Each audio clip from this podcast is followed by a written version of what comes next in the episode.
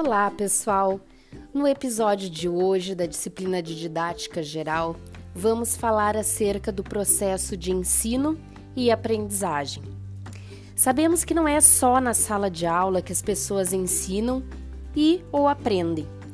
Na rua, no trabalho, em casa, em contato com a natureza, com a tecnologia, enfim, os diversos ambientes e situações nos permitem participar desse rico processo de ensinar e de aprender. Quando focamos o processo de ensino no ambiente escolar, vemos que esse processo inclui os conteúdos, os métodos, as atividades do professor e também dos alunos. Também inclui as diretrizes que regulam e orientam esse processo no contexto escolar. Você pode estar se perguntando: para que preciso estudar o processo de ensino? A resposta é simples. A educação escolar, envolvida no contexto social, precisa difundir os conhecimentos, descobertas e habilidades acumuladas pela experiência humana. Para isso, não basta dizer apenas que os alunos precisam se apropriar dos conhecimentos. É preciso mais. Devemos dizer como fazer isso ou seja, investigar os objetivos e métodos mais eficazes para a aprendizagem desses conhecimentos. Dessa forma, fica claro, então, que a função da didática é muito importante no estudo do processo de ensino.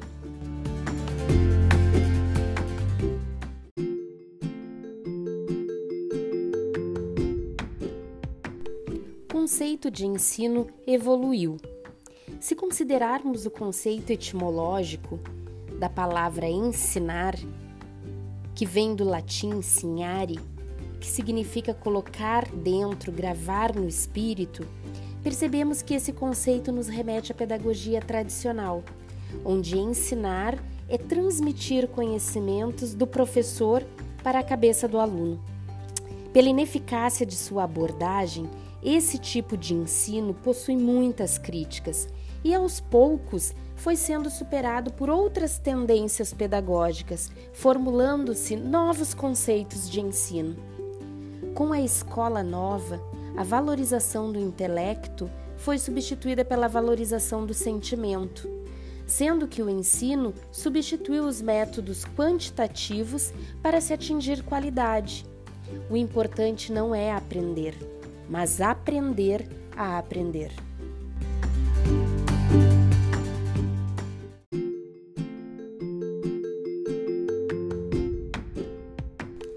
Libânio nos traz que ensino não é apenas transmissão de informações, mas também uma forma de organizar a atividade de estudo dos alunos.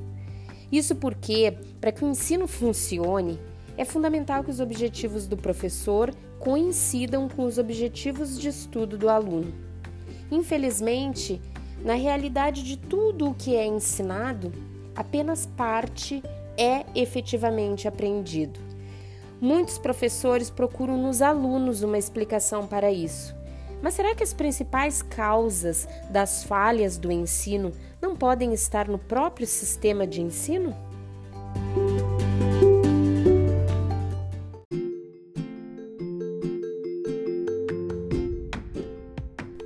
Vamos pensar na seguinte situação. Queremos ensinar sobre o assunto fotossíntese para o aluno. Por parte do aluno, temos o desejo próprio dele em aprender, os conhecimentos que ele já possui, a relação com o professor e com a disciplina, certo? Em relação ao conteúdo que pretendemos ensinar, destacam-se a estrutura e os tipos de aprendizagem necessários, como simples associação, cadeia, solução de problemas, etc.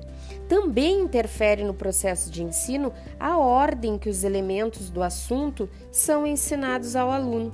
E ainda precisamos falar sobre as variáveis controladas pelo professor, como os recursos utilizados na situação de ensino, as instruções verbais e o feedback ao aluno sobre a sua aprendizagem. Além disso, existem elementos que o professor não pode controlar totalmente, como, por exemplo, a sua relação com o aluno, bem como as atitudes do dia a dia do aluno na escola. Por fim, temos também as atitudes do professor em relação ao conteúdo que se quer ensinar e como o aluno assimila esse conteúdo. Assim, fica fácil perceber os muitos fatores que podem interferir no processo de ensino.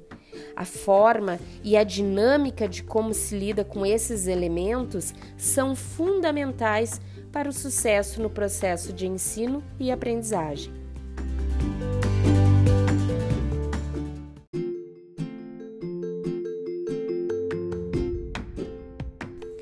Outro ponto importante para reflexão é pensarmos no que é a aprendizagem.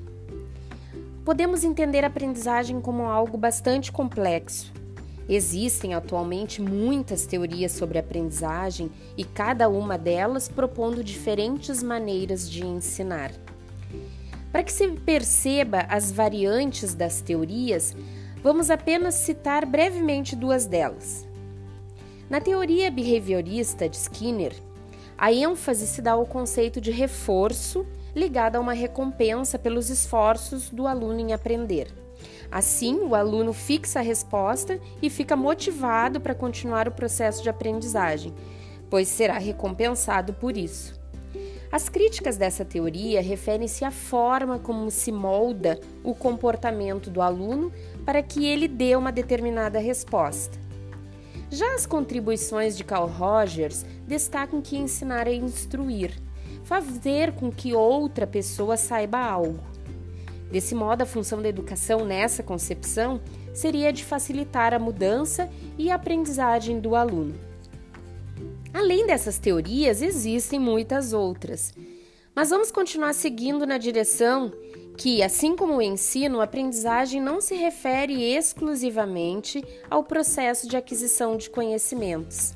Isso não significa que os conteúdos e informações não tenham valor, mas para que sejam processados, eles precisam também ter significado para o aluno. Vamos pensar em um exemplo prático. Uma pessoa pode saber tudo a respeito de alimentação saudável, conhecer os alimentos, suas propriedades, combinações valiosas, receitas. E mesmo assim, tais informações não alteram a conduta prática na vida desse indivíduo. Nesse contexto, ter informações de modo isolado não garante uma aprendizagem efetiva.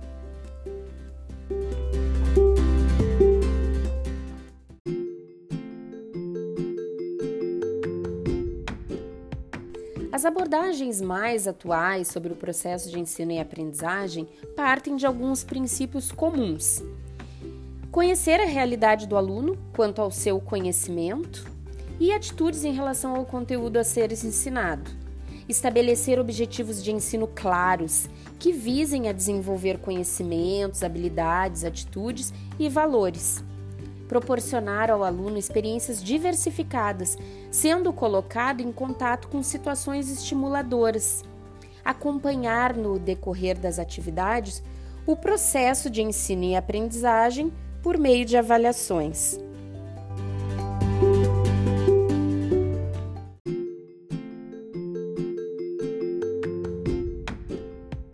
Seguindo ainda nessa linha de reflexão acerca de aprendizagem, podemos definir ao menos três tipos de aprendizagem: aprendizagem motora ou motriz, aprendizagem cognitiva e aprendizagem afetiva ou emocional.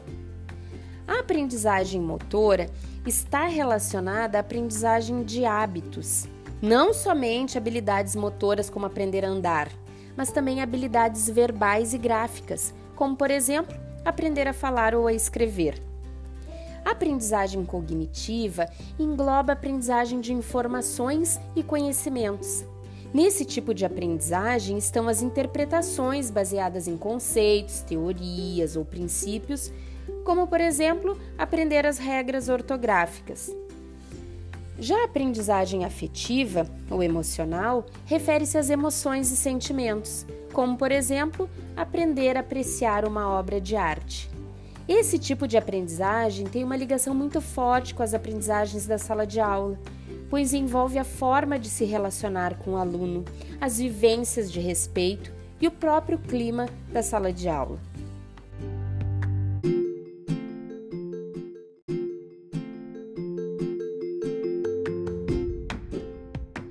Ainda falando em aprendizagem, podemos citar aprendizagem casual e aprendizagem organizada.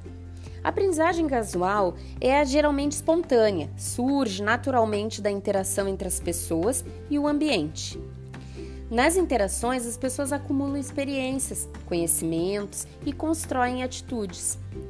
Já a aprendizagem organizada é aquela que tem o objetivo de adquirir determinadas habilidades ou conhecimentos.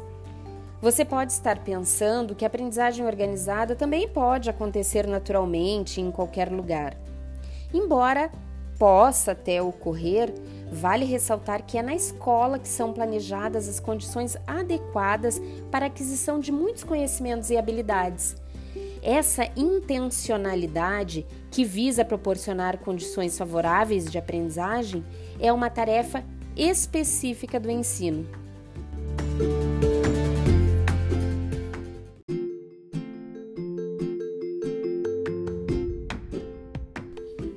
Vimos durante este episódio, o processo de ensino e aprendizagem é complexo e depende de vários fatores. Por isso, você, como futuro educador, deverá preocupar-se em proporcionar boas experiências aos alunos, fazendo com que o processo de ensino e aprendizagem seja eficaz. No próximo episódio, vamos falar acerca da proposta pedagógica e da praxis educativa. Espero vocês. Até lá!